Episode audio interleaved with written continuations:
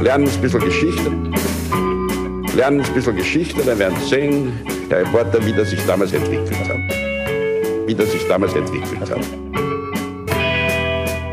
Hallo und herzlich willkommen bei Geschichten aus der Geschichte. Mein Name ist Daniel. Und mein Name ist Richard. Ja, und wir sind zwei Historiker, die sich Woche für Woche eine Geschichte aus der Geschichte erzählen. Immer abwechselnd und immer so, dass der eine nie weiß, was der andere ihm erzählen wird. Genau so ist es. Ja, Richard, und wir sind angekommen bei Folge 313. Ja, eine schöne Zahl. Das stimmt, würde ich auch. Es ist schade, dass ein, ich die Folge nicht erzähle. Ein Palindrom. 313. Letzte Woche war aber auch eigentlich ganz schön, ne? 312. Ja, besser wäre 1, 2, 3 oder 3, 2, 1, aber ja, kommt 3, 1, 2 ist okay. Die 3, 2, 1 kommt bald. Richtig. Und wenn wir dem Rhythmus bleiben, äh, wird sie auch meine Folge werden. Ja, gut möglich. Nee, warte mal, na, die ungeraden bist ja du. Das ist ja Quatsch. Das wäre dann wieder. Ich habe nicht mitgedacht. Ich glaub dir einfach. Ja. ja. Richard, du glaubst mir auch und äh, hast du mir auch geglaubt, was ich dir letzte Woche erzählt habe? Ja, ja, zu weiten Teilen. äh, du hast mir ja letzte Woche eine Geschichte über den, äh, den besten Ritter aller Zeiten erzählt. Ganz genau. Über Guillaume de Maréchal. Und ich habe versucht, das Ganze ein bisschen einzubetten in die ähm, Geschichte des Rittertums, beziehungsweise auch in diese Geschichte des englischen Königtums im Hochmittelalter. Mhm. Das ist ja auch gelungen. Ja, es gab relativ viel Feedback dazu und äh, interessant für mich war zu sehen, dass gerade das englische Königtum um die Zeit, auch weil es ja um Richard Löwenherz ging und so, dann doch sehr beliebt ist und auch viele da sehr viel wissen drüber. Mhm. Ein Feedback würde ich gerne noch herausgreifen, weil wir haben auch kurz über polierte Rüstungen gesprochen. Ja. Und äh, da hat jemand geschrieben, das war nicht nur Show, sondern da ging es auch tatsächlich darum, dass man damit die Rüstungen schützen kann vor Rost und Korrosion. Ach so, ja, ja. Oder deswegen poliert man ja auch Dinge. das stimmt. Aber wir haben es halt in diesem Zusammenhang mit den Prunkrüstungen erzählt, oder? Genau. Die äh, meist nicht irgendwie auf dem Schlachtfeld getragen wurden. Also was ich auf jeden Fall gesehen habe, ist, dass äh, nicht nur Interesse da ist bei dem Thema, sondern auch noch viel Luft für äh, weitere Folgen. Ja, ja, natürlich, Ritter. Also da, da kann man, glaube ich, noch einiges hinzufügen. Und nachdem du mir jetzt was über Ritter erzählt hast, habe ich auch ein bisschen Lust gekriegt, äh, was über Ritter zu lesen. Ah, zu lesen oder vielleicht, äh, ich dachte vielleicht schon, hast du heute was mitgebracht über Ritter? Also heute nicht, nein. Das wäre ein bisschen schnell. Sehr gut. Von Konzeption bis fertiger Folge. Äh, es gibt natürlich auch einige äh, Filme und Romane, wo Personen vorkommen, die in der Folge auch vorgekommen sind. Da bin ich jetzt nicht so drauf eingegangen, aber wer da mehr Tipps haben will, da gibt es äh, in den Kommentaren einige Hinweise darauf, auf Filme und auch Serien und Bücher. Sehr gut. Ja, Richard, ähm, gibt es noch irgendwas, was du als Hausmeisterthema vorne wegschicken willst, bevor du deine Geschichte erzählst? Mm, nein. Sehr gut. Weil dann würde ich sagen, ich äh, lehne mich mal zurück und frage dich, um was geht es diese Woche? Daniel, wir werden in dieser Folge über ein Geschwisterpaar sprechen. Ein Geschwisterpaar aus Deutschland, das sich in England einen Namen gemacht hat. Mhm. Allerdings nicht so, wie man es nach ihrer frühen Biografie eigentlich erwarten würde. Und ich werde dir heute in dieser Folge erzählen, wie es dazu kam, dass sie so berühmt wurden, dass sie heute auch noch bekannt sind und warum wir beinahe einen Planeten hätten, der Georg heißt. Georg, ähm, das heißt, wir springen ins 19. Jahrhundert. Äh, fast ins 18. Ah, okay. Aber wir landen dann auch im 19. Jahrhundert. Lass uns mit einem Teil dieses Geschwisterpaars starten. Diese Person hat den Namen Wilhelm, wird am 15. November 1738 in Hannover geboren. Genauer wird er auf den Namen Friedrich Wilhelm Herschel getauft. Ah. Der Vater von äh, Wilhelm Isaac war Militärmusiker in Hannover. Die Familie, in die Wilhelm geboren wurde, war zu diesem Zeitpunkt schon eine recht große, sollte insgesamt aus äh, zehn Kindern bestehen. Ja, also Eltern und zehn Kinder. Allerdings überleben nur sechs dieser Kinder auch tatsächlich ihre Kindheit bzw. Jugend. Das heißt, äh, vier Söhne und zwei Töchter. Rein finanziell und auch so vom Status her war jetzt die Familie nicht wahnsinnig hoch oben. Ja. Also Militärmusiker war eigentlich ein recht guter Aufstieg für Isaac, dessen Vater eigentlich äh, Landschaftsgärtner war. Das Einkommen des Vaters reicht aus, um die Familie zu ernähren. Großartige Zukunft wäre diesen Kindern jetzt aber nicht von vornherein beschieden, allein aufgrund des Status. Trotzdem oder vielleicht sogar deshalb ist es für den Vater Isaac sehr wichtig, dass äh, seine Kinder viel lernen, vor allem in zwei Bereichen. Einerseits im Bereich der Musik. Da ist es so, dass er jedes Kind ein Musikinstrument oder vielleicht sogar zwei lernen lässt. Der andere Bereich ist die Naturwissenschaft. Astronomie, Mathematik werden im Hause Herschel eigentlich beim Abendessen besprochen. Wilhelm lernt also die Geige, er lernt die Oboe und er kriegt diesen Wissensdurst von seinem Vater mit. Nach seiner Schulausbildung beginnt er dann auch gemeinsam mit seinem Bruder Jakob auch in der Militärmusik von Hannover zu spielen. Mhm. So 1753 beginnt er dort zu spielen. Hannover zu dieser Zeit, und es ist für den Fortlauf der Geschichte nicht ganz unwichtig, war Teil des Kurfürstentums Braunschweig-Lüneburg. Mhm. Und Wer war zu jener Zeit der Kurfürst von Hannover? Ähm, weiß nicht.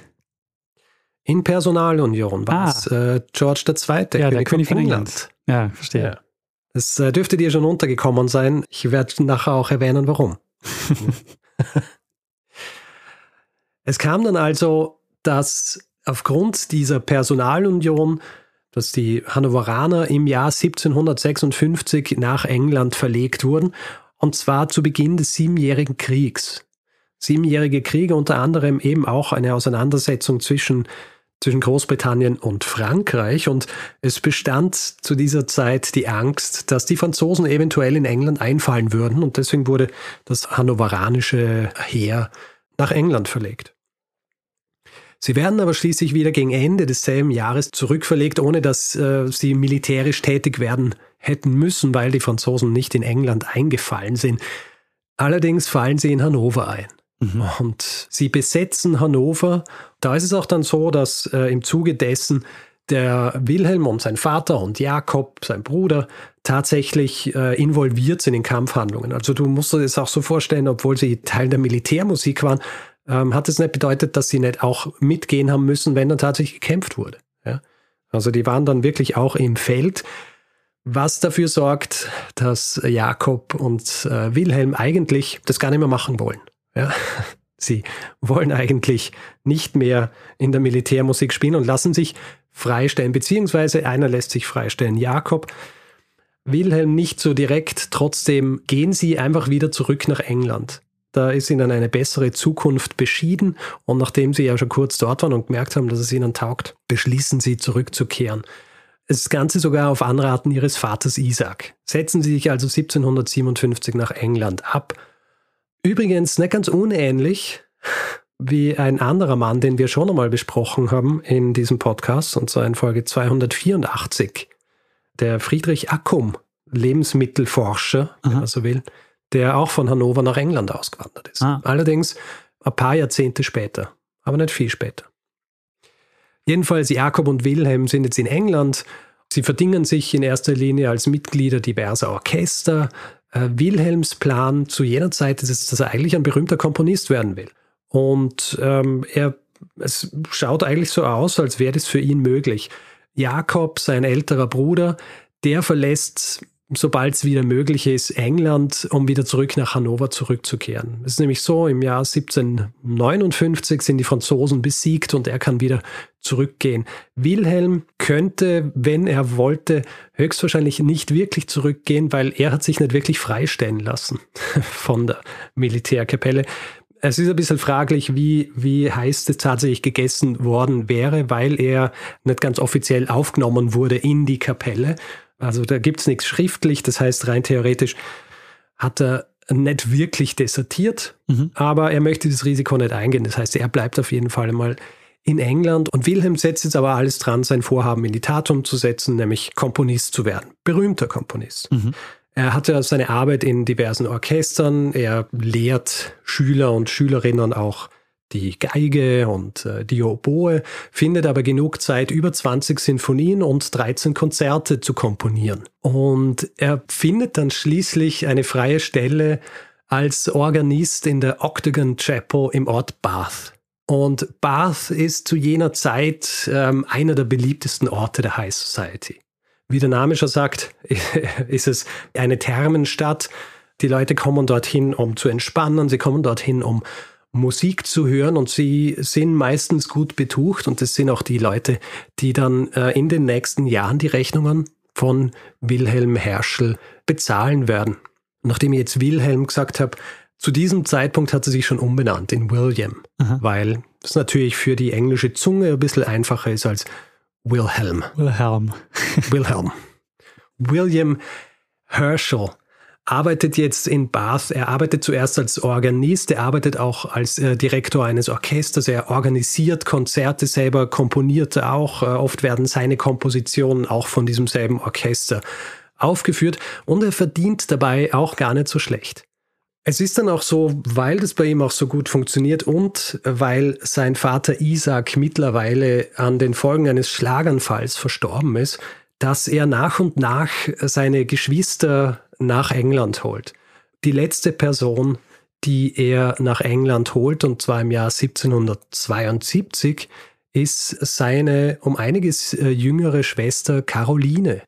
Und die Art und Weise, wie sie nach England gebracht wird, beziehungsweise wie schwierig das ist, zeigt auch recht gut so diesen Unterschied zwischen Söhnen und Töchtern im Hause Herschel. Grundsätzlich war es so, dass in allen so ein bisschen dieser, dieser Wille zur, also ja, intellektuelle Neugierde irgendwie verankert wurde. Mhm. Ja. Neben der Musik eben auch diese.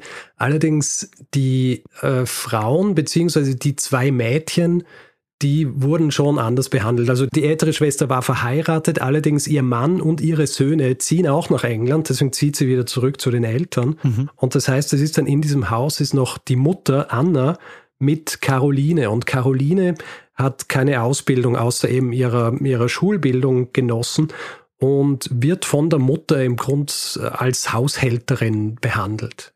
Ausgenutzt, wenn man so will.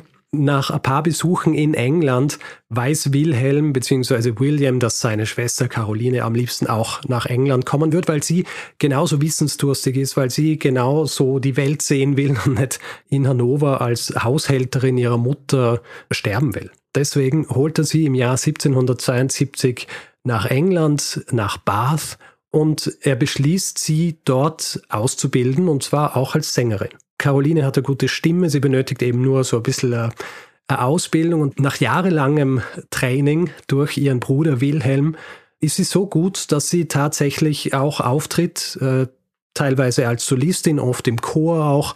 Und sie ist so gut, dass sie diverse Jobangebote erhält, schlägt die dann aber aus, weil sie eigentlich nicht ohne ihren Bruder Wilhelm arbeiten will. Allerdings nicht nur, was die Musik angeht. Es ist so, Anfang der 1760er Jahre kriegt Wilhelm ein Buch in die Hände. Das Buch heißt Harmonics. Ist ein Buch des Mathematikers Robert Smith. Und in diesem Buch geht es in erster Linie um die Harmonielehre. Wilhelm liest aber auch noch anderes Buch von äh, diesem Mathematiker Robert Smith, und zwar heißt es A Complete System of Optics. Da geht es um Optik, da geht es um äh, Teleskope, es geht aber auch um die Astronomie. Und dieses Buch höchstwahrscheinlich erweckt in ihm wieder dieses Interesse an, das, an der Astronomie, das eigentlich ja schon ein bisschen geweckt wurde in seiner Jugend oder als, als er ein Kind war, als sein Vater äh, sie dazu bringen wollte, dass sie sich für solche Dinge interessieren. Für ihn wird es so ein bisschen seine neue Leidenschaft. Er liest dann auch noch ein Buch von einem gewissen James Ferguson, der so eine Art populär wissenschaftliches Buch über Astronomie zu jener Zeit rausgebracht hatte. Und er verbringt jetzt einen Großteil seiner Zeit damit, den Sternenhimmel zu beobachten Anfangs macht er es mit freiem Auge, dann äh, macht er es mit einem Teleskop. Allerdings die Teleskope, die ihm als Laien zur Verfügung stehen, mit denen ist er nicht zufrieden. Das sind die sogenannten äh, Linsenteleskope. Das Problem bei Linsenteleskopen ist die Brechung des einfallenden Lichts, weil abhängig davon, um welche, um welche Farbe es sich handelt, wird unterschiedlich gebrochen. was dann auch dafür sorgt, dass das Licht nicht wieder an direkt derselben Stelle einfällt und deswegen das, was man sieht, äh, ein bisschen verschwommen ist. Das Bild ist unscharf. Für jemanden wie Herschel ist das natürlich nicht genug. Also beschließt Wilhelm, dass er sein eigenes Teleskop baut und zwar ein äh, sogenanntes Newtonsches, beziehungsweise eines, das nicht äh, mit einer Linse funktioniert, sondern mit einem Spiegel. Ah. Also kein Refraktor, sondern ein Reflektor-Teleskop. Er muss schnell erkennen, dass es schwierig ist, einen solchen Spiegel zu finden, der die Qualität hat, die man braucht, um so ein Teleskop auch tatsächlich bauen zu können. Und wie es der Zufall so will, findet er jemanden in Bath, der Spiegel produziert hat, der aber gerade in Pension geht und dem kauft er im Grund äh, sein ganzes Material ab. Äh, er kauft ihm sein Material ab, lässt sich vorher noch instruieren, wie das Ganze funktionieren soll und baut dann einfach seine eigenen Spiegel.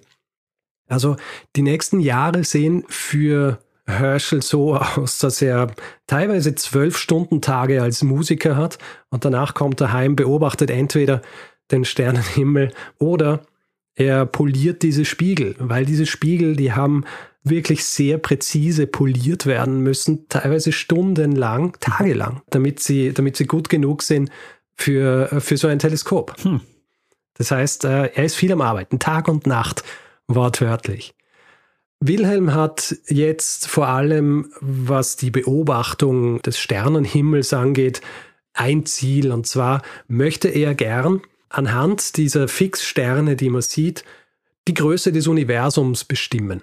Ähm, er will das auf Basis des Prinzips der Parallaxe machen.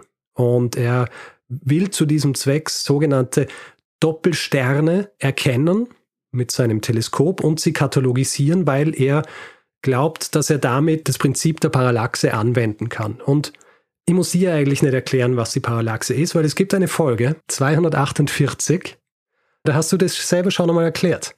248? Ja, da ging es um die Vermessung der Entfernung zwischen Erde und Sonne. Ah, okay. Und der Ausnutzung des Venustransits. Ah, sehr und gut. Und eben dieses Prinzips der Parallaxe. Sehr gut. Nachdem du dich auch kaum mehr daran erinnern kannst, äh, was es mit der Parallaxe auf sich hat, habe ich jemanden gebeten, uns das zu erklären. Und äh, wen fragen wir, wenn es um Sternendinge geht, Daniel?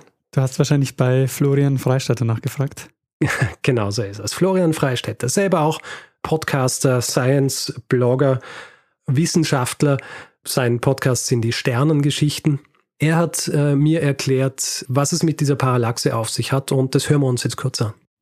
Was eine Parallaxe ist, kann man ziemlich einfach selbst herausfinden. Ja? Dazu nimmt man die eigene Hand oder man braucht sie nicht nehmen, die hat man eh immer dabei, aber man streckt die Hand aus und dann streckt man den Daumen an der Hand aus und schaut diesen Daumen an. Jetzt schließt man ein Auge, ja, und schaut den Daumen an und sieht da, wo der Daumen halt ist. Dann äh, schließt man das andere Auge und macht das Auge, das vorher geschlossen ist, wieder auf, weil sonst sieht man gar nichts, ja, und schaut wieder auf den Daumen und äh, ja, wird immer noch den Daumen sehen. Und wenn man jetzt abwechselnd die Augen auf und zu macht, also immer zuerst das linke Auge, rechte Auge, linke Auge, rechte Auge, also abwechselnd ein Auge auf, ein Auge zu macht, wird man beobachten, wie der Daumen scheinbar vor dem Hintergrund hin und her springt. Ja, also der Daumen bewegt sich natürlich nicht wirklich, sofern man die Hand ruhig hält, aber er scheint hin und her zu springen und das ist genau die Parallaxe. Ja, das liegt daran, dass man eben den Daumen einmal mit dem rechten Auge anschaut, einmal mit dem linken Auge anschaut und das jeweils unter einem leicht unterschiedlichen Winkel macht und daher der Daumen aus einer leicht unterschiedlichen Richtung betrachtet wird und deswegen halt vor einem anderen Punkt des Hintergrunds erscheint. Und äh, wenn man jetzt äh, das Phänomen beobachtet, dann hat man eigentlich schon alles, was man braucht, um Entfernungen zu bestimmen. Also ich kann äh, aus dieser Beobachtung meines springenden Daumens die Entfernung zwischen meinen Augen und den Daumen berechnen. Dazu muss ich wissen, wie groß groß meine Basislinie ist, also wie weit äh, die beiden Punkte, von denen aus ich den Daumen beobachte, auseinander sind, in dem Fall den Abstand zwischen meinen Augen und ich muss wissen, wie groß diese scheinbare Bewegung ist, die der Daumen macht. Ja, und wenn ich das weiß, kann man mit äh, ziemlich elementarer Geometrie den Abstand berechnen. Ja, also das ist wirklich äh, Geometrie, Mathematik, die lernt man in der Schule. Das ist simpel, das wussten die Menschen schon immer, dass das geht. Das Problem ist nur, wenn man das äh, vom Daumen auf den Sternenhimmel umsetzen will. Das kann man sagen, ne? Ähm, Florian kann, kann, sehr, kann sehr gut Dinge erklären. ja, absolut. ähm, die Parallaxe hat er jetzt erklärt. Jetzt ist noch die Frage, warum, äh, warum helfen hier die Doppelsterne? Warum möchte äh, Herschel das anhand der Doppelsterne machen? Und das erklärt uns Florian jetzt auch noch äh, in Kürze. Also nicht in Kürze, sondern jetzt. Der hat gemeint, okay, man braucht natürlich passende Vergleichssterne. Ja? Wenn ich irgendwie einen Stern habe, der da am Himmel steht und der andere ganz woanders am Himmel steht, dann ist es schwierig bis unmöglich, da eine vernünftige äh, relative Positionsänderung zu bestimmen. Ja, dann nimmt man Sterne, die sehr nahe beieinander stehen. Und deswegen hat Herschel sich eben Doppelsterne angeschaut, weil er davon ausging, dass äh, das Sterne sind, die halt zwar unterschiedlich weit weg sind, aber halt von uns aus gesehen äh, zufällig gerade nahe beieinander am Himmel zu sehen sind. Und klar, wenn ich dann irgendwie den, die beiden anschaue und einer ist sehr viel näher als der andere, dann sollte ich da genau diesen Parallaxeneffekt beobachten können. Das bedeutet, Herschel grast jetzt quasi den sichtbaren Himmel ab auf der Suche nach diesen Doppelsternen, weil diese Doppelsterne ihm bei dieser Berechnung helfen sollen. Er beginnt es ab ungefähr 1772 zu machen. Vor allem diese Doppelsterne. Er ist aber auch auf der Suche nach Nebeln, über die werden wir später auch noch kurz sprechen. Er tut dies aber nicht allein. Er hat ja seine äh, Schwester Caroline auch dabei. Und Caroline, die er eigentlich zur Sängerin ausgebildet hat, die ist einerseits auch so ein bisschen seine Haushälterin, also aus diesem Ding ist sie nicht weggekommen, nachdem er sie gerettet hat aus Hannover. Sie ist gleichzeitig aber auch seine Assistentin für seine astronomischen Arbeiten. Äh, du musst dir das ja auch so vorstellen, wenn du, wenn du stundenlang sitzt und äh, in dieses Mikrofon, äh, in dieses Mikrofon und in dieses Teleskop schaust jedes Mal, wenn du von diesem Teleskop wegschaust und deine Augen sich wieder gewöhnen müssen an das Umgebungslicht, also Kerzenlicht und was auch immer, wo sie das dann niedergeschrieben haben, dann dauert es wieder eine Zeit lang, bis du wieder, nachdem du wieder reinschaust in ein Teleskop, dass sich deine Augen wieder an äh, den Sternenhimmel gewöhnt haben. Deswegen ist es sinnvoll gewesen, dass du jemanden hast, der diese Dinge akribisch aufschreibt. Und das war zuerst einmal die Aufgabe seiner Schwester Caroline. Also diktieren und, quasi. Also jemand schaut immer durch, diktiert und jemand schreibt dann mit.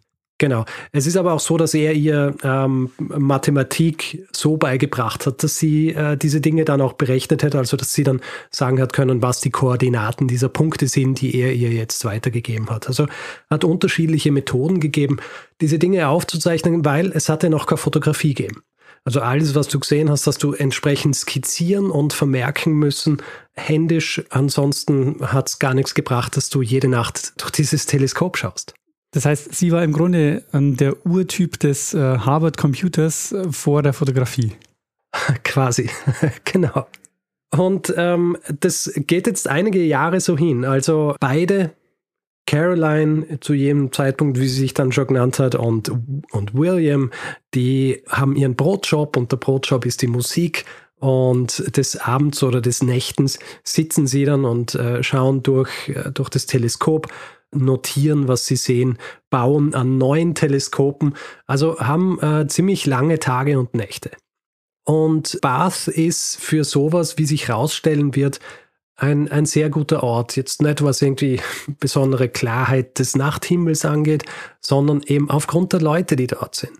Und Herschel lernt im Laufe seiner Zeit dort auch einige bekannte und für ihn sehr nutzvolle äh, Personen kennen.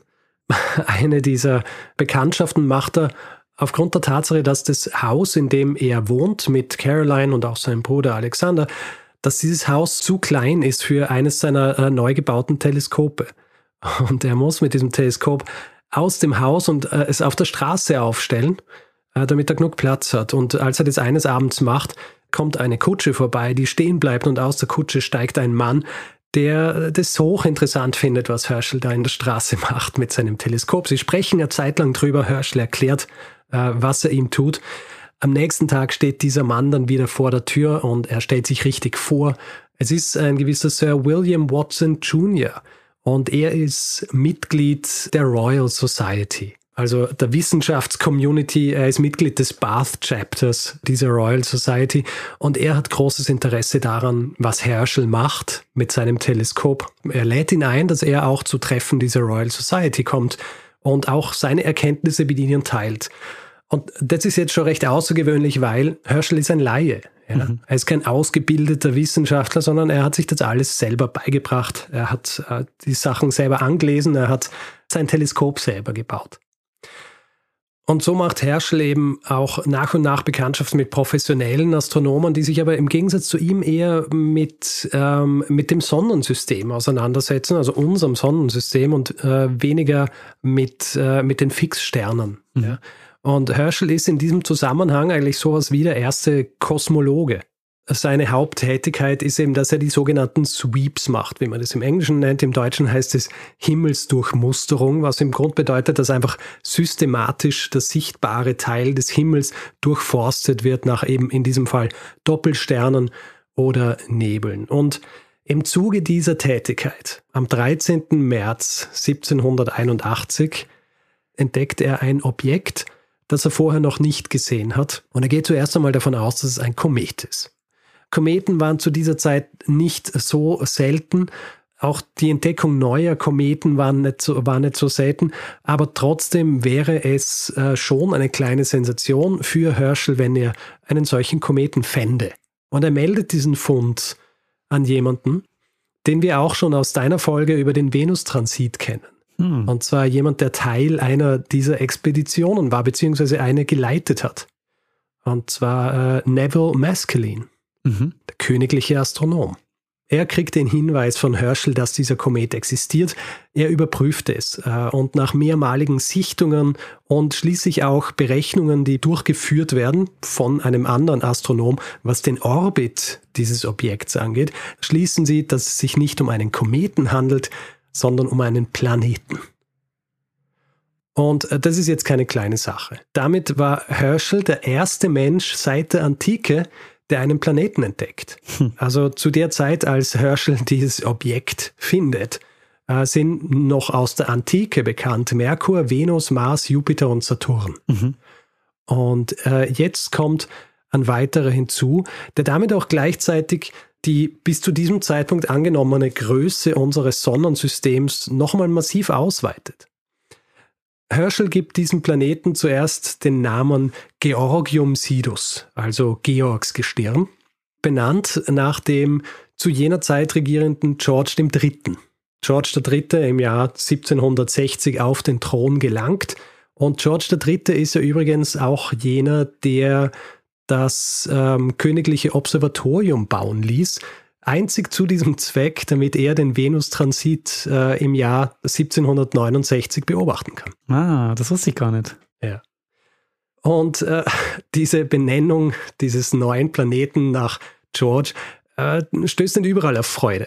Vor allem auf dem äh, europäischen Festland nicht, bei den Franzosen, weil, wir haben ja vorhin auch darüber gesprochen, siebenjähriger Krieg, noch nicht so, so lang her, äh, da sind die Franzosen nicht so froh drüber, dass dieses, dieses Objekt im Himmel jetzt nach dem englischen König benannt wird.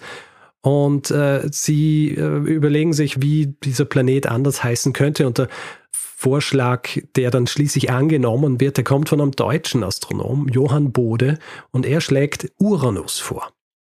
Benannt nach dem Gott des Himmels, Vater des Kronos und Kronos war bei den Römern Saturn. Mhm. Passend also für einen Planeten, der noch weiter entfernt ist als Saturn und quasi über ihm steht, wenn man so will. Mhm.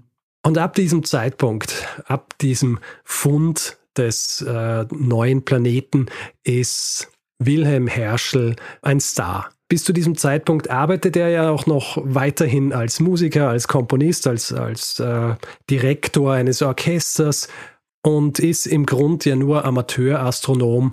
Jetzt wird er zu einem professionellen Astronom. In was für einer Form ist anfangs noch nicht ganz klar. Seine Freunde in der Royal Society, in die er dann auch in diesem Jahr aufgenommen wird, nachdem jetzt klar ist, er ist äh, ein ernstzunehmender Astronom, sie versuchen ihn als den Astronomen des King's Observatory zu installieren, eben dieses Observatory, von dem ich vorhin gesprochen habe, das ähm, George III. für den Venustransit bauen ließ. Mhm.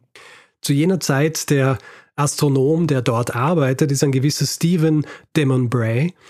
Und eigentlich ist der Plan der Freunde von, von Herschel, dass sie den König davon überzeugen, dass er diesen Astronom in Pension schickt. Der ist zu dieser Zeit schon über 70 Allerdings kommt ihnen Damon Bray zuvor und zwar indem er stirbt. Er stirbt, was allerdings dann ein Problem ist, weil für seine Nachfolge ist vom König schon der Sohn von Damon Bray ähm, auserkoren worden. Das heißt, diese Stelle steht äh, Herschel jetzt nicht zur Verfügung, aber zum Glück kann man als, als äh, Herrscher über ein Land natürlich neue Stellen erfinden und es wird eine neue erfunden. Und zwar wird Herschel jetzt zum King's Astronomer ernannt. Das heißt, eine Aufgabe, die darin besteht, dass er dem König und der königlichen Familie, wann auch immer sie das wollen, den Himmel erklärt. Das ist auch ein cooler Job. auch ein cooler Job.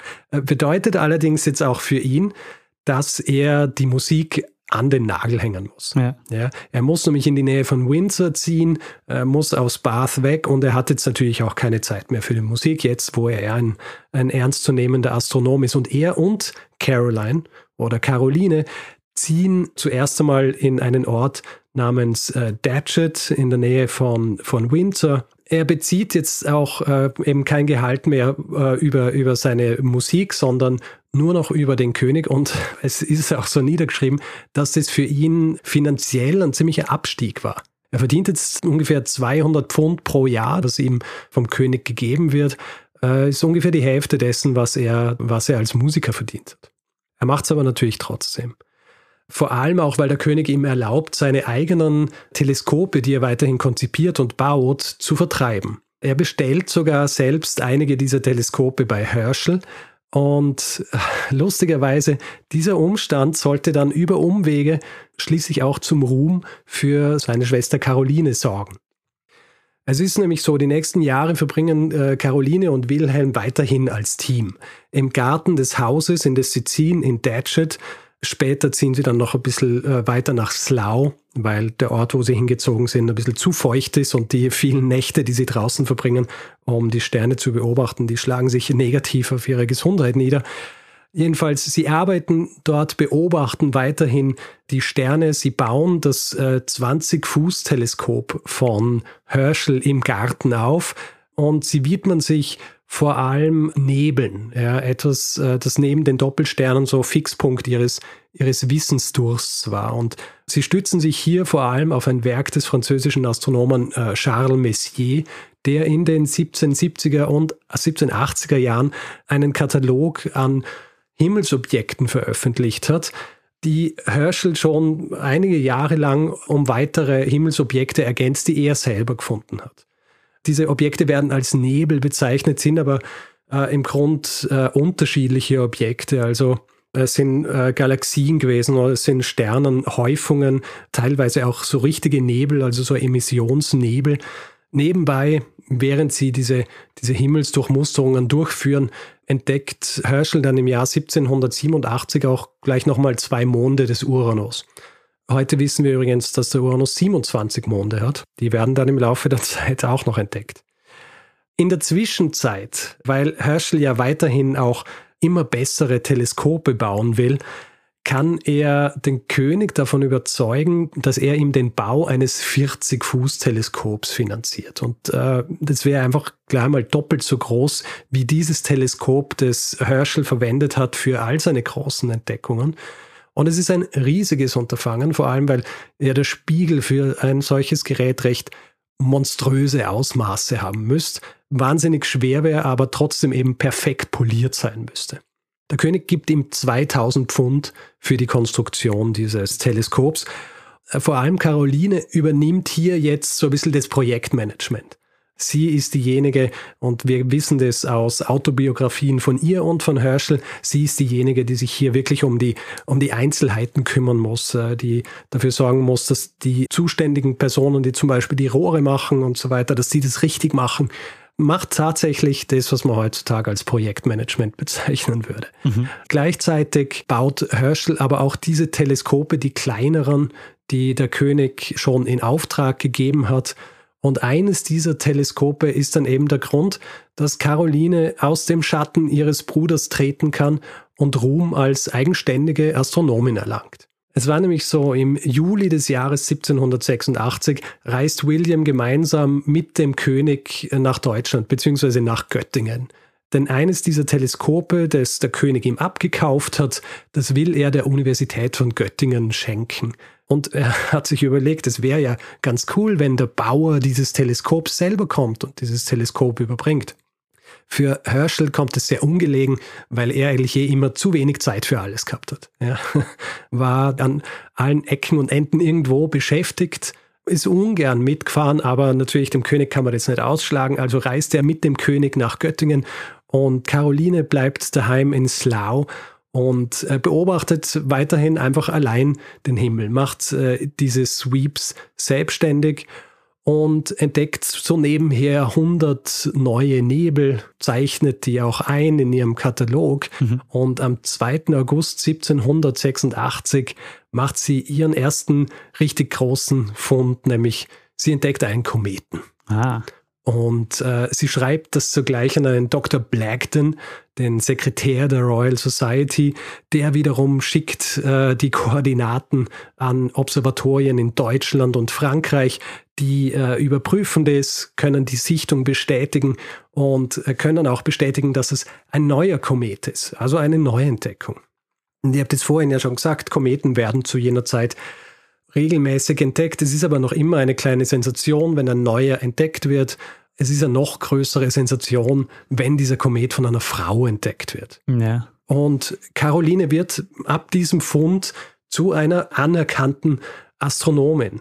Das Ganze wird dann auch noch offiziell, weil sie kurz darauf, so wie ihr Bruder, Gehalt vom König bekommt. Was übrigens nur über einen kleinen Umweg passiert ist, ich habe vorhin von diesem 40-Fuß-Teleskop gesprochen, das sie bauen.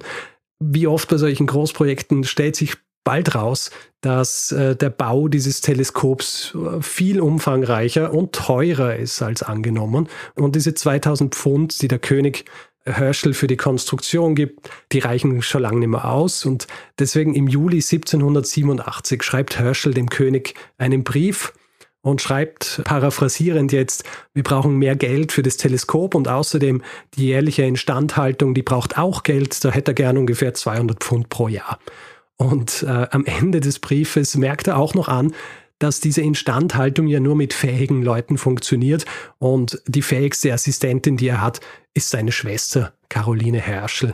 Ob eventuell die Königin nicht ähm, an dieser Stelle jetzt mit einem jährlichen Gehalt von ungefähr 50 bis 60 Pfund die Stelle von Caroline Herschel finanzieren wollen würde.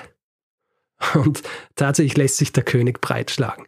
Also erstens schießt er noch einmal 2000 Pfund zum Bau dieses Monster-Teleskops zu und außerdem gibt es ab diesem Zeitpunkt 50 Pfund Pension, wie es äh, genannt worden ist zu jener Zeit für Caroline. Also er hat 200 Pfund bekommen, sie 50 ähm, und das Teleskop hat quasi 10 seine Jahresgehälter gekostet. Ähm, ja, insgesamt äh, 20 dann, ja, weil es insgesamt 4000 Pfund kostet. Ja. Nicht schlecht. Also ist, ist, ein teures, äh, ist ein teures Teleskop gewesen. Ich werde nachher nicht mehr über dieses Teleskop sprechen, deswegen kann ich es jetzt gleich sagen. Wie sich herausstellen wird, dieses Teleskop ist viel zu umständlich zu bedienen und gar nicht so viel besser als das 20-Fuß-Teleskop, dass es eigentlich völlig unnötig war, dieses Teleskop zu bauen. Also äh, es gibt Geschichten, dass Herschel Dinge findet, mit seinem 20-Fuß-Teleskop und er rennt dann zum 40-Fuß-Teleskop, um das dort zu bestätigen, damit er dann quasi sagen kann, ja, er hat es mit dem 40-Fuß-Teleskop gefunden. Nur damit nicht der Eindruck erweckt wird, dass es völlig unnötig ist. Ja, sehr gut. Was jetzt Caroline und die Tatsache, dass sie bezahlt wird vom König als Astronomin angeht, es war nicht so, dass zu jener Zeit Frauen in der Wissenschaft, vor allem auch in der Astronomie, völlig, völlig undenkbar waren. Also es gibt eine Statistik, die von der Autorin Londa Schiebinger erstellt worden ist, dass der Anteil an Frauen in der deutschen Astronomie im Zeitraum zwischen 1650 und 1710 bei ungefähr 14 Prozent lag. Und es gab zu jener Zeit auch schon weibliche Lichtgestalten in der Wissenschaft, zum Beispiel Margaret Cavendish oder auch äh, Laura Bassi, die einen Lehrstuhl in Physik im Jahr 1733 in, äh, in Bologna übernahm. Caroline war auch nicht einmal die erste Frau, die einen Kometen entdeckt hat, aber das, äh, das findet man erst später raus. Äh, die Ehre gebührt eigentlich Maria Kirch, die Astronomin war und verheiratet mit dem Astronomen Gottfried Kirch. Die äh, findet schon einige Jahrzehnte vorher einen Kometen. Der Fund wird aber ihrem Mann zugeschrieben. Also es war nicht völlig äh, fremd, dass Frauen auch sich mit Astronomie und eben auch mit der Wissenschaft beschäftigt haben. Sie wurden aber trotzdem anders behandelt als die Männer. Also zum Beispiel Aufnahme in diese wissenschaftlichen Gesellschaften wie die Royal Society und so weiter war viel schwieriger. Oft war es auch so, dass sie nicht einmal bei Treffen teilnehmen haben dürfen. Selbst die, die sich schon Namen in der Wissenschaft gemacht haben haben zwar die Möglichkeit gehabt, teilweise in der Wissenschaft zu arbeiten, haben aber immer zweitrangigen Status gehabt. Bei Caroline war es halt noch einmal extra außergewöhnlich, dass sie vom König ein jährliches äh, Gehalt bekommt als Astronomin, weil sie ja überhaupt keine offizielle Ausbildung gehabt hat. Also man muss sich vor Augen führen, bis zu ihrem 22. Lebensjahr hat sie mehr oder weniger als Haushälterin ihrer Mutter gearbeitet, wird dann von ihrem Bruder nach England geholt, bekommt dort eine Ausbildung beziehungsweise bildet sich sofort, dass sie Sängerin wird, Solistin, gut gebucht und dann nebenher wird sie auch noch Assistentin ihres, äh, ihres Bruders und wird so gut, dass sie einfach selber auch Dinge entdecken kann und selber Berechnungen durchführen und all solche Dinge. Äh, das heißt, innerhalb kürzester Zeit wird sie zur bekanntesten Astronomin nicht nur Englands, sondern eigentlich ganz Europas. Die Geschwister Herschel werden im Laufe ihrer gemeinsamen Zusammenarbeit, die ein bisschen getrübt wird durch die Tatsache, dass William Herschel bald darauf äh, heiratet, und sich die Beziehung zwischen Caroline und ihm deshalb so ein bisschen verändert, trotzdem noch große Fortschritte in der Forschung machen. Vor allem auch in der Katalogisierung dieses ähm, Fixsternhimmels. Beinahe nebenbei entdeckt Herschel auch noch Dinge wie die Infrarotstrahlung im Sonnenlicht. Er entdeckt noch zwei Monde des Saturns. Er prägt dann unter anderem auch den Begriff Asteroid. Caroline selber entdeckt noch sieben weitere Kometen und grundsätzlich war ihr Forschungs- und Wissensdrang fast endlos. Ja. Ja. Bis dann eben im Jahr 1822, am 25. August, Wilhelm Herschel stirbt. Er hinterlässt seine Frau und einen Sohn, John, der nach seinem Tod dann die Arbeit in Slough übernimmt und auch ein berühmter Astronom wird. Caroline zieht kurz darauf zurück nach Hannover, widmet sich dann dort in erster Linie der Katalogisierung dieser Himmelsobjekte, die sie gefunden haben. Gemeinsam mit ihrem Neffen John gibt sie diese dann auch noch raus. Das wird dann bekannt als der New General Catalog. Insgesamt werden die beiden Herschel-Geschwister im Zeitraum ihres gemeinsamen Schaffens 2400 Objekte entdeckt haben. Wilhelm und Caroline werden schon zu Lebzeiten mit den allergrößten Ehren ausgestattet. Mhm. Ja, äh, die es zu jener Zeit gab. Caroline zum Beispiel bekommt 1828 die Goldmedaille der Royal Astronomical Society, wird in diese dann auch im Jahr 1835 aufgenommen. Und den Rest ihres Lebens verbringt sie eigentlich damit, ihre, ihre Memoiren zu schreiben. Also sie schreibt mehrere Autobiografien und stirbt dann schließlich im Jahr 1848 mit 97 Jahren. Wow. Bis zu ihrem Tod war sie geistig einfach noch absolut fit, beklagt aber in Briefen und dann auch in ihren, in ihren Autobiografien, dass sie, dass einfach der Körper nicht mitgemacht hat. Also sie hätte sehr gern noch viel mehr gemacht, aber war einfach körperlich nicht in der Lage dazu. Auch nach ihrem Tod werden beide durch unterschiedlichste Dinge noch geehrt, zum Beispiel die Benennung von Kometen oder Straßen. Es gibt das Herschel äh, Weltraumteleskop. Es gibt einen Mondkrater, der nach äh, Caroline Herschel benannt ist. Und es gibt eine interessante Verbindung auch zu einer anderen Folge, die ich gemacht habe, und zwar zu Folge 126 der Franklin-Expedition. John Franklin benennt nämlich eine Insel in der Nordwestpassage nach äh, Wilhelm und Caroline Herschel. Herschel Island. Tja, und das, äh, Daniel, war meine kurze Geschichte über die Herschel-Geschwister, die sich beide mit äh, Wissensdurst und Kreativität und viel Ambition emporarbeiteten, um dann schlussendlich zu zwei der gefeiertsten Astronominnen und Astronomen des 18. und 19. Jahrhunderts zu werden. Kurze Geschichte.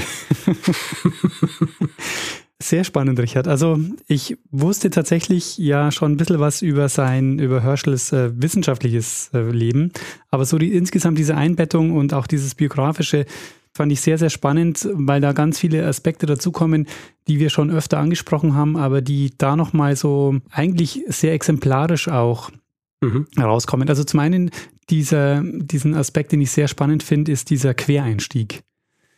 Also, mhm. dass du jemanden hast, der wirklich so zur, zur absoluten Weltspitze dann, was diese, was diese Art der Forschung angeht, äh, kommt, aber trotzdem eigentlich keine wissenschaftliche Ausbildung hat in der Form.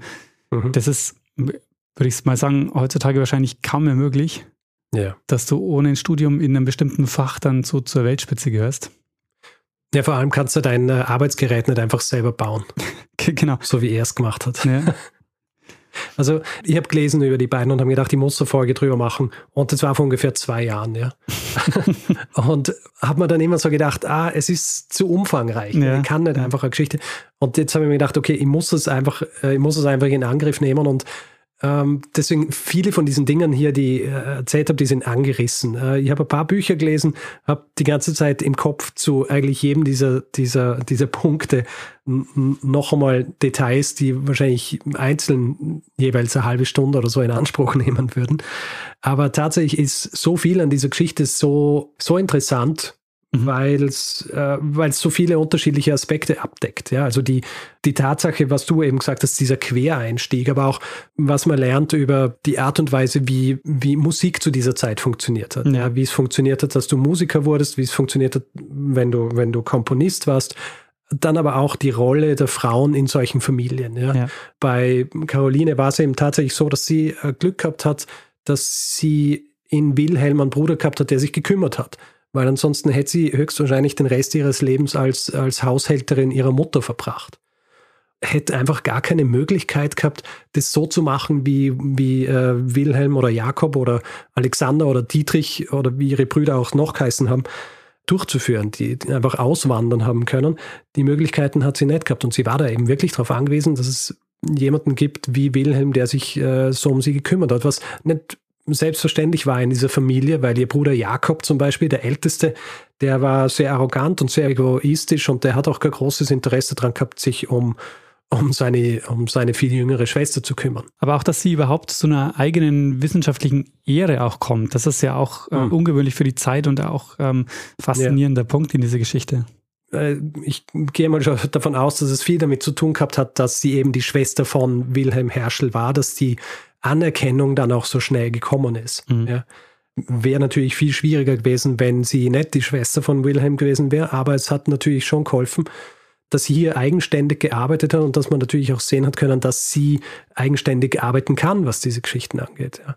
Also, dass sie nicht nur die Assistentin des äh, Astronomen war, sondern dass, wenn er abwesend war und sein Teleskop irgendwo herzeigen hat müssen, dass äh, sie im Grunde dieselbe Arbeit durchführen hat können mit der gleichen Professionalität und dann eben sogar ihre eigenen Entdeckungen machen kann. Und die ist jetzt wahrscheinlich auch ein bisschen zu, äh, zu kurz gekommen, aber die, äh, die Arbeit an diesem Katalog da ist sehr viel ihr zu verdanken, weil diese akribische Arbeit und dieses, ähm, die Berechnungen der unterschiedlichen Koordinaten und diese Sammlung dieser Objekte, das ist zu einem großen Teil Caroline zu verdanken. Mhm.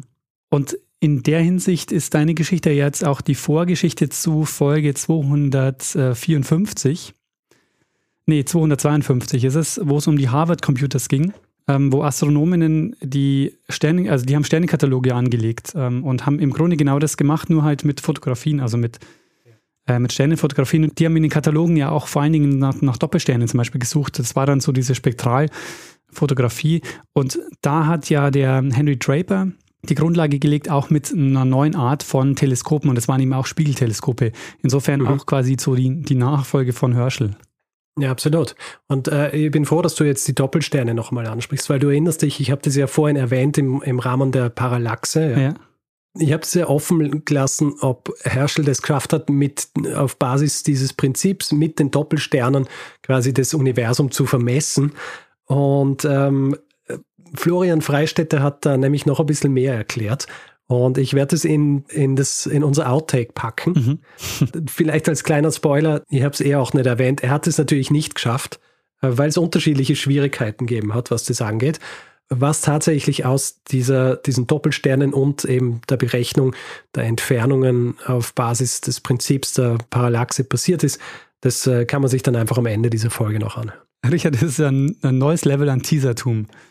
In der Folge nochmal was aufzulösen, was dann am Ende kommt, wäre sehr schön.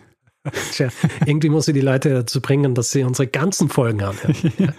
nicht, nicht dann irgendwann aufhören. Jetzt werden sie natürlich einfach vorspulen. Ja. Aber na, passt schon. Na, mir ist es einfach nur darum gegangen, dass ähm, das, was äh, Florian mir erzählt hat, dass das nicht einfach nicht erzählt wird, sondern mhm. es ist ja auch sehr spannend, aber die Folge sprengt, glaube ich, eh schon so ein bisschen den Rahmen, deswegen kommt es dann am Ende. Sehr schön. Ja, wenn man viel liest, will man viel erzählen. Apropos Lesen, drei Bücher möchte ich nennen hier. Mhm. Es gibt eines, das heißt Discoverers of the Universe. Das ist von einem gewissen Michael Hoskin und Michael Hoskin ist der Experte für das Geschwisterpaar Herschel. Es gibt ein weiteres Buch, das ist ein bisschen populärwissenschaftlicher geschrieben von Michael Lemonick, das heißt The Georgian Star, wo er sich auch viele Dinge äh, bedient, die eigentlich von Michael Hoskin kommen. Und es gibt ein Buch, das heißt The Comet Sweeper äh, von Claire Brock und das behandelt in erster Linie Caroline Herschel. Mhm. Interessant hier ist, dass all diese Bücher, die sind alle in einem Zeitraum zwischen, äh, ich glaube, 2007 und 2011 rauskommen. Also es ist ganz lustig, weil Michael Lemonick, äh, sein Georgian Star, äh, in einem Vortrag habe ich gehört, dass er gefragt worden ist, ob er nicht ein Buch über, ähm, über Herschel und, und Caroline machen will. Und dass es zu dem Zeitpunkt keines gegeben hätte. Und er zitiert eben viel Michael Hoskin in diesem Buch. Und ungefähr zwei Jahre nach seinem Buch kam dann das Buch von Michael Hoskin raus. Ah. Discoverers of the Universe. Und ein bisschen früher eben das Buch The Comet Sweeper von, von Claire Brock. Mhm. Insgesamt ist viel geschrieben worden, vor allem eben auch von Michael Hoskin über, ähm, über die beiden. Sehr schön. Gibt es denn auch einen Hinweisgeber oder eine Hinweisgeberin? Ich glaube nicht. Ich kann es nicht hundertprozentig sagen, weil dieses Thema bei mir schon so lang liegt. Ja. Deswegen kann ich da nicht genau sagen, ob es ein Hinweis war, der gekommen ist. Mhm. Ähm, aber ich glaube nicht. Ich glaube, ich bin irgendwann drauf gestoßen, habe dann das Buch von Michael Hosking gekauft und das äh, ist dann lange gelegen. Sehr schön. Ja, Richard, gibt es noch irgendwas, was du dieser Folge noch hinzufügen wollen würdest? Ähm, nein, ich glaube, es reicht. Sehr gut. Dann würde ich sagen. Also, ja. Also es, es, gibt noch sehr viel über die beiden zu erfahren, aber äh, der Rahmen hier ist jetzt, glaube ich, schon ein bisschen gesprengt. Deswegen äh, werden noch mehr über die beiden erfahren, wie die von mir genannten Bücher sind. Dafür hervorragend geeignet. Sehr gut. Dann würde ich sagen, Richard, gut. gehen wir zum nächsten Teil dieses Podcasts über. Feedback-Hinweis-Blog. Jawohl. Passt. Wer Feedback geben will zu dieser Folge oder zu anderen, kann das per E-Mail machen. Feedback at geschichte.fm. Kann es direkt auf unserer Website machen, geschichte.fm. Kann es auf Twitter machen, da ist unser Accountname Geschichte.fm. Und auf Facebook sind wir unter demselben Namen zu finden. Und wer uns auf Spotify hört, kann uns dort folgen. Und wer uns reviewen will, Sterne vergeben und so weiter, uns einfach bewerten kann das zum Beispiel auf Apple Podcasts machen oder auf panoptikum.io oder grundsätzlich überall, wo man Podcasts bewerten kann. Wer keine Lust hat, hier in diesem Podcast Werbung zu hören, hat die Möglichkeit, sich via Steady einen Feed zu kaufen für 4 Euro im Monat. Da bekommt ihr dann auch jeden Mittwochvormittag die neue Folge in euren äh, Podcatcher geliefert, aber eben äh, ohne Werbung jeweils die Folge. Ähm, ihr findet das Ganze unter geschichte.fm slash steady. Und wir bedanken uns für Unterstützung in dieser Woche bei Sibylle, Matthias, Julian, Gudrun, Julian, Mira, Thilo, Christian, Florian, Bernd, Christina, Mike, Christian, Thomas, Dirk, Stefanie, André, Elisabeth, Silat, Kai, Lena, Claudia, Kerstin, Achim, Lisa, Simon, Andreas, Michael, Martin, Sofian, Sebastian, Bita, Stefan, Jens, Henrik, Johannes, Niklas, Katharina, Sebastian, Christian, René, Thomas, Moritz, Oliver, Jan, Nadine, Helena, Ralf, Dennis, Martin, Philipp und Daniel. Vielen, vielen Dank für eure Unterstützung. Ja, vielen herzlichen Dank.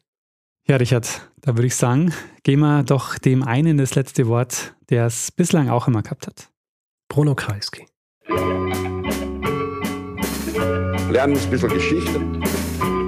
Lernen ein bisschen Geschichte, dann werden Sie sehen, Herr Reporter, wie das sich damals entwickelt hat. Wie das sich damals entwickelt hat. Das Problem ist nur, wenn man das äh, vom Daumen auf den Sternenhimmel umsetzen will. Denn äh, beim Daumen ist es einfach. Der Daumen ist recht nah an unseren Augen und äh, deswegen kann man die Parallaxe auch gut beobachten. Denn je näher ein Objekt ist, desto größer ist auch die Parallaxe, also diese scheinbare Veränderung in der Position. Das kann man auch leicht demonstrieren. Ja, man braucht nur den Daumen näher an die Augen zu halten und wird sehen, dass der scheinbare Sprung, den der Daumen macht, dann viel größer ist, als wenn ich den Arm ausgestreckt weit von mir halte. Jetzt sind Sterne aber viel, viel, viel weiter weg und diese scheinbare Bewegung, die ist viel geringer. Deswegen ist die Messung viel schwieriger. Äh, das mit den beiden unterschiedlichen Beobachtungspunkten, das geht in der Astronomie deutlich einfacher. Ja, also da schaut man natürlich nicht mit den Augen hin und macht abwechselnd ein Auge auf und Auge zu. Also das wird nicht funktionieren. Aber wir bewegen uns ja glücklicherweise mit der Erde um die Sonne herum. Das heißt, die Erde zieht einen Kreis um die Sonne. Einmal im Jahr macht sie so einen Kreis voll. Und wenn ich jetzt einmal zum Beispiel im Januar zum Himmel schaue und einmal im Juli zum Himmel schaue, dann hat die Erde in der Zwischenzeit genau einen halben Kreis zurückgelegt, steht also genau auf der anderen Seite, wo sie ein halbes Jahr zuvor gestanden ist, hat also den maximalen Abstand, man hat die maximal größte Basislinie, die man auf diesem Kreis annähernden Kreis der Erdbahn erreichen kann, nämlich äh, 300 Millionen Kilometer ist der Durchmesser der Erdbahn. Jetzt beobachtet man einmal im Januar den Sternenhimmel und einmal im Juli den Sternenhimmel, schaut also aus unterschiedlichen Richtungen zu den Sternen und probiert dann eine Parallaxe bei den Sternen zu finden. Das Problem an der Sache ist, äh, dass bei den Sternen ja unklar ist, wie weit sie entfernt sind. Das will man ja gerade messen durch die Parallax. Das heißt, ich kann jetzt äh, nicht sofort sagen, welche Sterne sind im Vordergrund, welche Sterne sind im Hintergrund. Das heißt, das ist von vornherein nicht klar, aber äh, man sucht sich halt mal einen Stern aus, von dem man denkt, dass dieser Stern vielleicht äh, recht nahe sein könnte. Das ist sowieso eine gute Idee, weil natürlich je näher der Stern, desto größer ist die Parallaxe, wenn er messen kann. Äh, jetzt ist es keine absolut äh, unsinnige Annahme, wenn man sagt, äh, dass die Sterne tendenziell unterschiedlich weit entfernt sind. Also die haben nicht alle die gleiche Entfernung. Das heißt, es wird, egal welchen Stern man sich aussucht, immer Sterne geben, die uns näher sind als dieser ausgesuchte Stern und Sterne, die weiter weg sind als dieser ausgesuchte Stern. Und wenn ich dann diesen einen Stern beobachte und dann schaue, ob sich seine Position relativ zu den anderen Sternen verändert, dann kann ich daraus eine Parallaxe berechnen und eben die Entfernung berechnen. Jetzt äh, ist es nicht so einfach, wie es klingt, weil natürlich äh, ich dafür Positionen von Sternen sehr, sehr genau messen muss. Ich muss vor allem irgendwie auch Sterne haben, die äh, das ganze Jahr über sichtbar sind. Es hilft mir nichts, wenn ich einen Stern habe, der nur im Januar sichtbar ist und im Juli dann nicht mehr im Himmel ist, wenn ich meine zweite Beobachtung mache. Und natürlich geht es in der Praxis auch nicht mit zwei Beobachtungen. Man muss das über Jahre hinweg beobachten. Also früher musste man das auf jeden Fall. Heute haben wir ein bisschen genauere Instrumente. Aber es läuft auf jeden Fall alles darauf hinaus, dass ich Sternpositionen extrem genau messen muss, vor allem die Positionen der Sterne relativ zueinander und dann immer und immer wieder messen muss und überprüfe, ob im Laufe eines Jahres äh, da irgendwelche periodischen Veränderungen auftreten in dieser scheinbaren Position. Weil das wäre das Anzeichen einer Parallaxe. Und wenn ich diese scheinbare Positionsänderung gemessen habe, dann kann man relativ einfach die Entfernung berechnen. Der Prozess der Entfernungsmessung durch Parallaxe ist also relativ einfach. Das ist eine ziemlich äh, einfache Beobachtung, zumindest im Prinzip. Äh, und die Berechnung, die dahinter steckt, äh, die ist auch nicht kompliziert. Es ist also nicht schwer, den Parallaxeneffekt zu verstehen.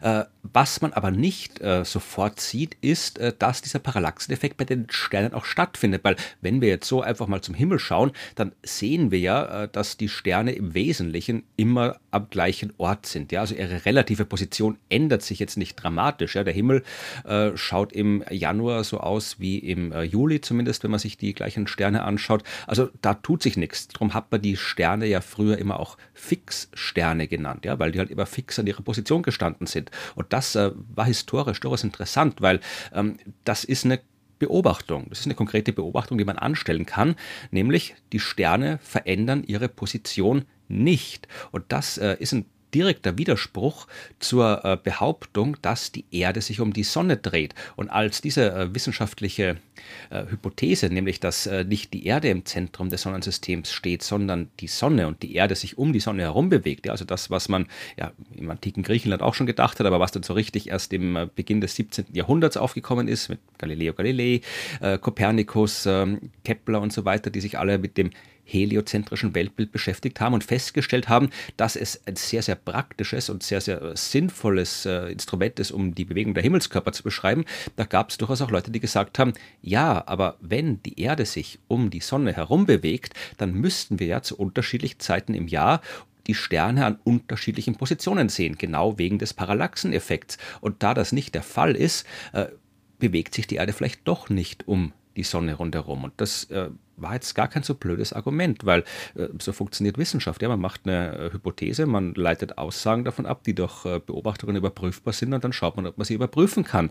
Und es gelang den Menschen halt einfach nicht, eine Parallaxe zu messen. Heute wissen wir, dass das daran liegt, dass die Sterne so absurd weit entfernt sind, dass diese scheinbare Positionsveränderung wirklich winzig ist. Äh, das sieht man mit freiem Auge nicht, das sieht man mit simplen Teleskopen nicht. Da muss man wirklich sehr, sehr, sehr, sehr, sehr exakt messen. Und äh, das ist erst im äh, 19. Jahrhundert gelungen, dass das erste Mal so eine Parallaxe von einem Stern gemessen werden konnte. Bis dahin äh, gab es für eine der Hauptkonsequenzen des heliozentrischen Weltbildes, das äh, im 19. Jahrhundert natürlich schon weitestgehend akzeptiert war, ja, äh, bis dahin gab es dafür keinen beobachtbaren Hinweis auf die Parallaxe. Und das, äh, ja, deswegen haben die Menschen sich ja auch so angestrengt, eine Parallaxe zu messen. Deswegen haben so viele äh, Leute probiert, diese Beobachtung zu machen, weil es eben so wichtig war, um das äh, heliozentrische Weltbild zu bestätigen und natürlich auch, weil man endlich mal wissen wollte, wie weit diese Sterne weg sind. Ja, das ist ja auch durchaus eine fundamentale Information, die man über das Universum gerne haben möchte, in dem man lebt. Der erste, der die Parallaxe eines Sterns gemessen hat, das war äh, der deutsche Astronom Friedrich Wilhelm Bessel eben äh, in der ersten Hälfte des 19. Jahrhunderts. Aber natürlich haben es davor auch schon immer wieder Leute probiert. Unter anderem eben auch der äh, deutsch-englische Astronom Wilhelm Herschel. Und äh, der hat probiert, das über Doppelsternmessungen zu tun. Äh, der hat gemeint, okay, man braucht natürlich passende Vergleichssterne. Ja? Wenn ich irgendwie einen Stern habe, der da am Himmel steht und der andere ganz woanders am Himmel steht, dann ist es schwierig bis unmöglich, da eine vernünftige äh, relative Positionsänderung zu bestimmen. Ja, da nimmt man Sterne, die sehr nahe beieinander stehen. Und deswegen hat Herschel sich eben Doppelsterne angeschaut, weil er davon ausging, dass äh, das Sterne sind, die halt zwar unterschiedlich weit weg sind, aber halt von uns aus gesehen äh, zufällig gerade nahe beieinander am Himmel zu sehen sind. Und klar, wenn ich dann irgendwie den, die beiden anschaue und einer ist sehr viel näher als der andere, dann sollte ich da genau diesen Parallaxeneffekt beobachten können. Jetzt hat Herschel äh, eben probiert, möglichst viele Doppelsterne zu finden und musste dann auch möglichst äh, die Positionen und deren relative Ausrichtung am Himmel exakt messen, was damals äh, problematisch war, weil äh, Astrofotografie oder sowas gab es noch nicht. Das kam dann erst in der Generation nach Herschel, also Herschels Sohn, auch ein berühmter Astronom, John Herschel, der war mit einer der, der Pioniere bei der Astrofotografie, die sie eingesetzt haben. Aber Herschel selbst konnte im Wesentlichen durchs Teleskop durchschauen und dann irgendwo aufschreiben oder aufzeichnen, was man äh, dabei gesehen hat.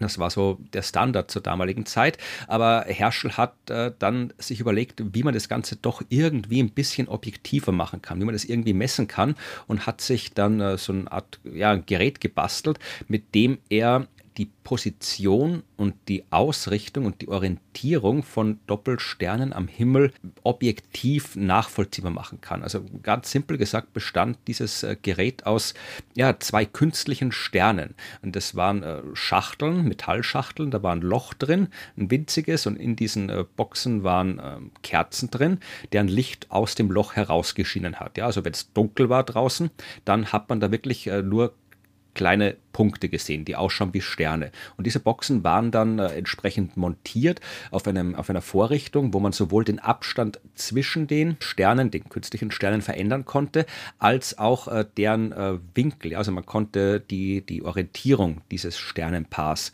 äh, verändern, indem man es aus einem Halbkreis entlang geschoben hat. Ja, und was man dann gemacht hat, was Herschel gemacht hat, war äh, durchs Teleskop schauen und probieren, die künstlichen Sterne genau so anzuordnen, wie er es äh, im Teleskop bei den echten Sternen gesehen hat. Und äh, wenn das erreicht war, konnte man halt dann anhand dieses äh, künstlichen Sternenpaars äh, ablesen, äh, wie die jetzt genau da ausgerichtet waren, konnte das aufschreiben und wenn man dann mehrere Sternpaare äh, am Himmel untersucht hat, hat man zwar nicht unbedingt exakte wissenschaftliche Aufzeichnungen gehabt, aber schon äh, Daten, die deutlich besser zu vergleichen waren, als wenn man einfach nur irgendwas hingemalt oder aufgeschrieben hätte. Also so hat Herschel probiert, da eine Parallaxe zu messen, hat nicht funktioniert, äh, weil, äh, wie wir heute wissen, die allermeisten Doppelsterne, die wir sehen, eben tatsächlich Doppelsterne sind. Also nicht zwei Sterne, die zufällig nahe aneinander beim Himmel stehen. Sowas gibt es auch.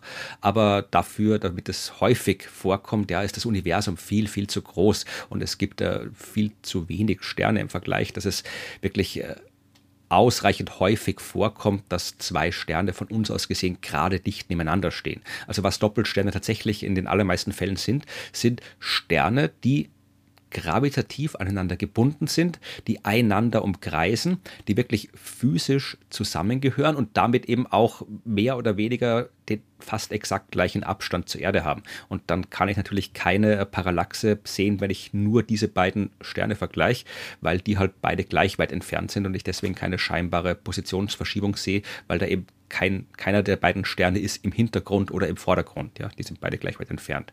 Das heißt, da, da hat es Herschel nicht geschafft, die Parallaxe zu finden. Aber in der Astronomie sind wir hartnäckig. Wenn es was zu messen gibt und wenn es wichtig ist, das zu messen, dann lassen wir nicht locker, bis wir es gemessen haben. Und dann hat eben Bessel in der ersten Hälfte des 19. Jahrhunderts die erste Parallaxe gemessen und dann hat man sehr schnell, wenn man gewusst hat, wie es geht und wenn die Technik entsprechend soweit war, dass man diese kleinen Positionsverschiebungen auch messen konnte, haben wir immer mehr Parallaxen gemessen. Heute äh, gibt es Weltraumteleskope wie das äh, Gaia-Teleskop, das tatsächlich äh, bei fast einer Milliarde Sterne die Parallaxe gemessen hat. Mittlerweile sind wir recht gut darin, die Parallaxe bei vergleichsweise nahen Sternen zu messen. Ja, also alles so in unserer Ecke der Milchstraße, kann man sagen. Äh, Wenn es weit rausgeht, ja, also andere Galaxien und so weiter, dann kommen wir mit der Parallaxe immer noch nicht weit, weil das ist dann wirklich so weit entfernt, da spielt diese winzige Bewegung im Vergleich, die die Erde um die Sonne macht, keine Rolle. Ja? Also das funktioniert nicht. Da müssen wir dann andere Methoden zur Entfernungsmessung einsetzen. Aber wenn es so um unsere Ecke des Universums geht, dann ist die Parallaxe tatsächlich die genaueste Methode, um Entfernungen zu anderen Sternen zu bestimmen.